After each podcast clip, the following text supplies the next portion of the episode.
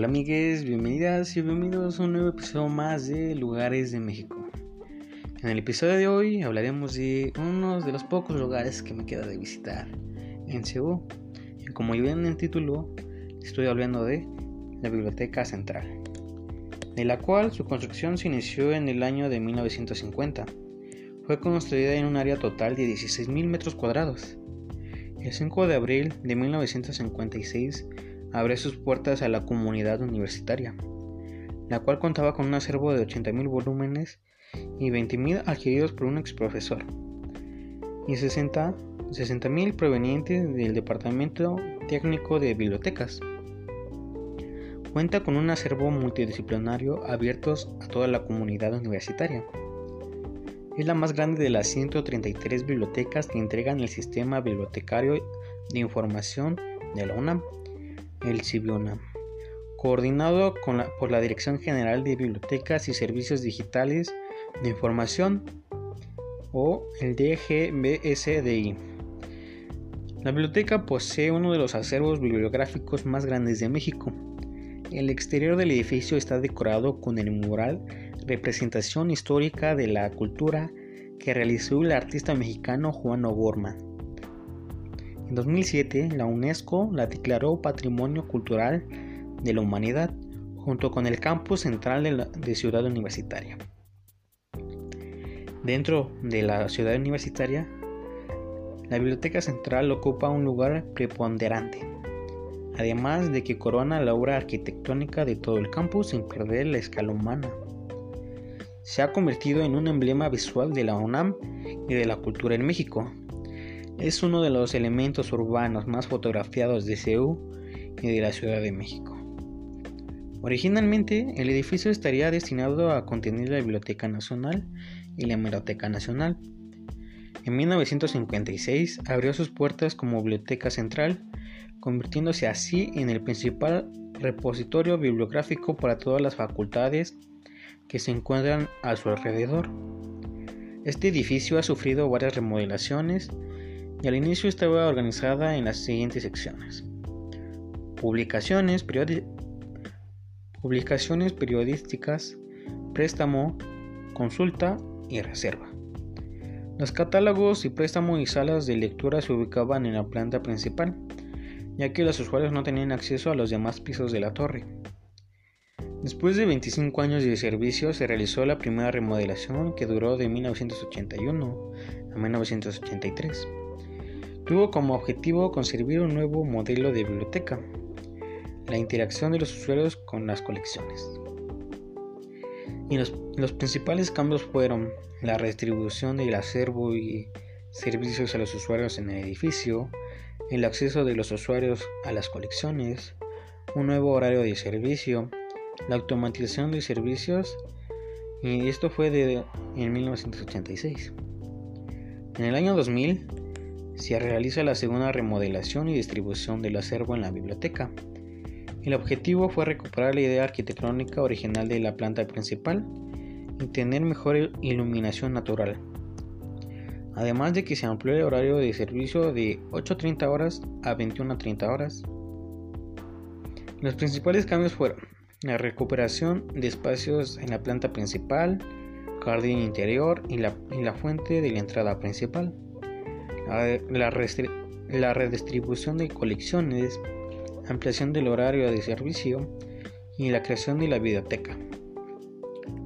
En el 2003 se remodela la sala de consulta, se amplía la sección de recursos electrónicos de información con más equipos y nueva área de servicios en el entrepiso. La biblioteca ofrece varios tipos de servicios, entre los cuales están el préstamo de libros a domicilio, el módulo de autopréstamo, la renovación del préstamo en línea, la recuperación de información, sala de consulta electrónica con acceso a 204 bases de datos, en áreas humanísticas, científicas y técnicas.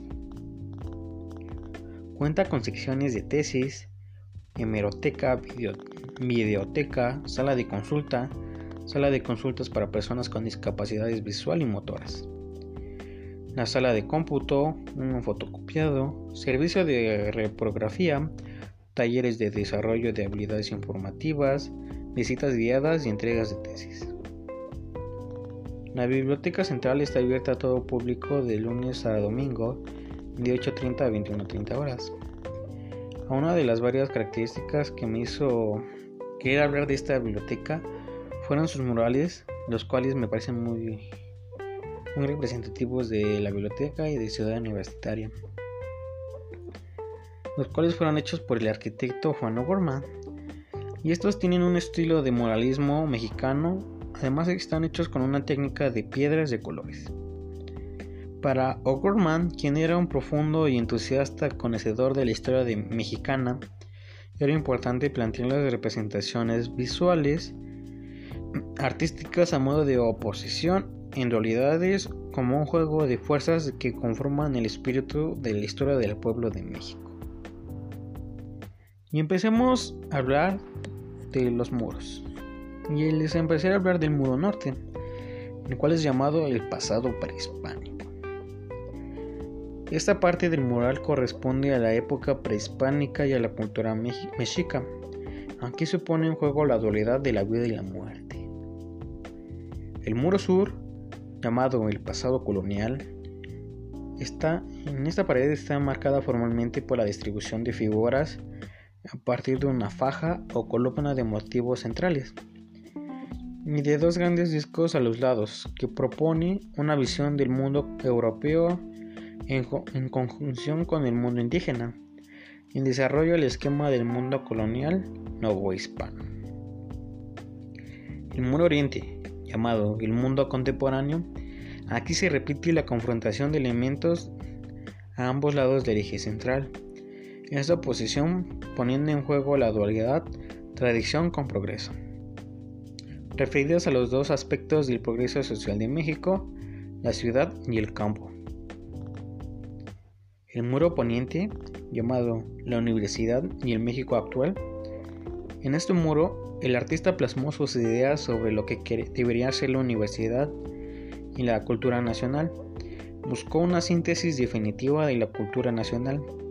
Aquí el tema a desarrollar fueron la ciencia y la técnica, así como el papel que deben jugar los universitarios ante la sociedad mexicana.